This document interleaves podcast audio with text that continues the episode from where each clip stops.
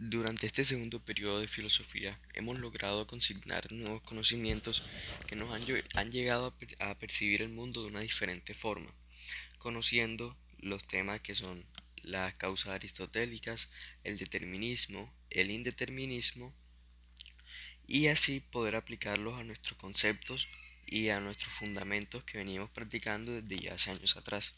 Además, podemos ver reflejados claramente en cualquier situación de la vida cotidiana lo que conocemos por causa aristotélica. Bien, comenzando, eh, empezamos a hablar acerca de un concepto de causa, lo que nos lleva a pensar en dos segmentos, el determinismo y el indeterminismo.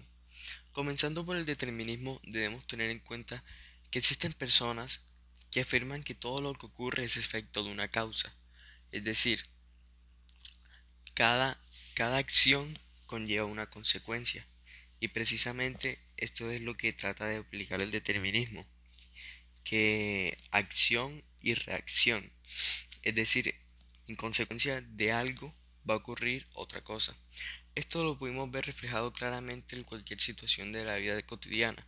Cuando, por ejemplo, con conceptos tan o ideas tan básicas como que si echamos el agua en, la ropa se moja o simplemente que si los carros eh, utilizamos carros de combustión diésel el ambiente se verá altamente afectado debido a la combustión que éste hace.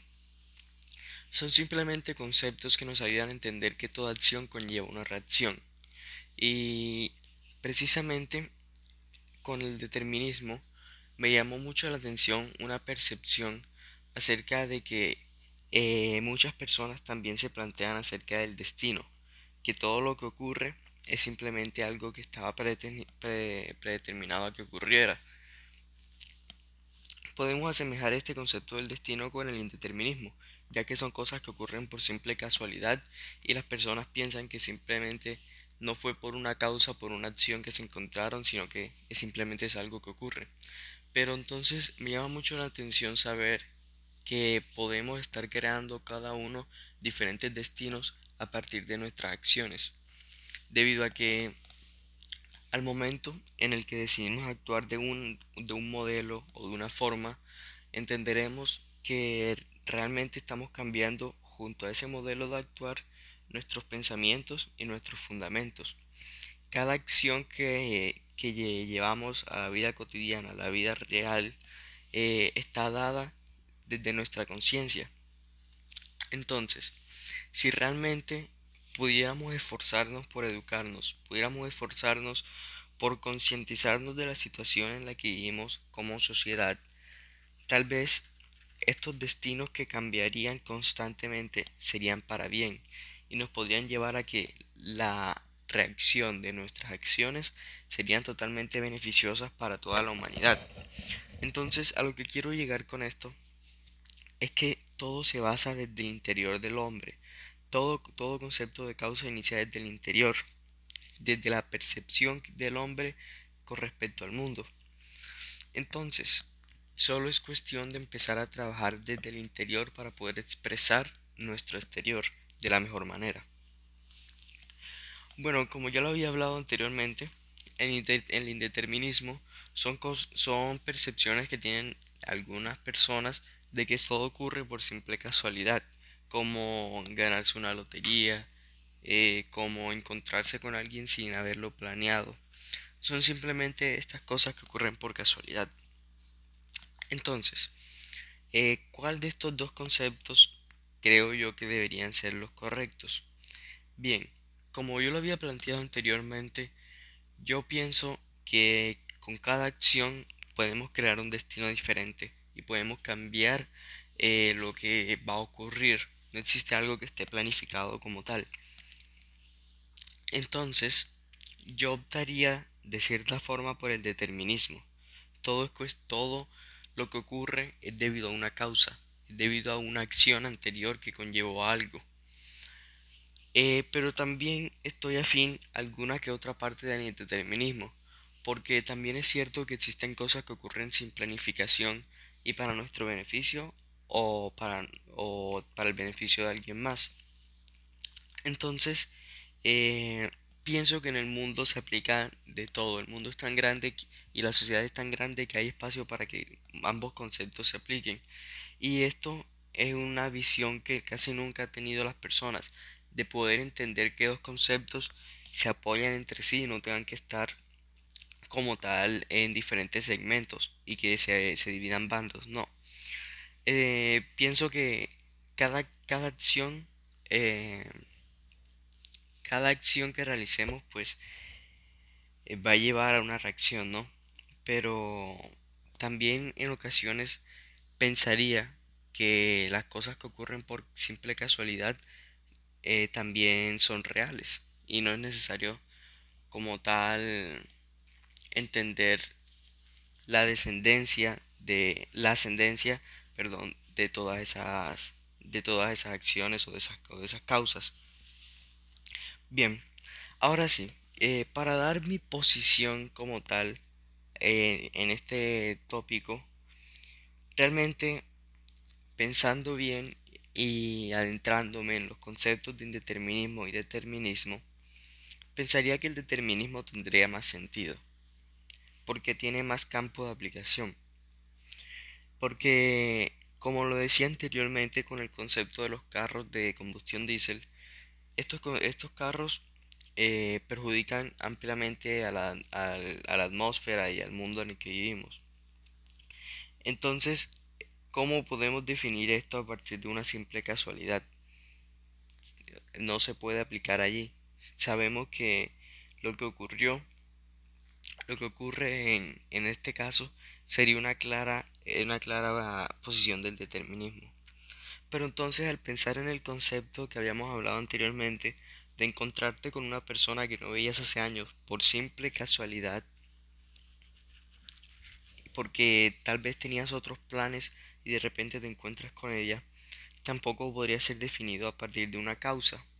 Entonces es esto, concientizar de que ambos conceptos se aplican, ambos conceptos son reales, y simplemente adoptarlos y aplicarlos a la vida cotidiana.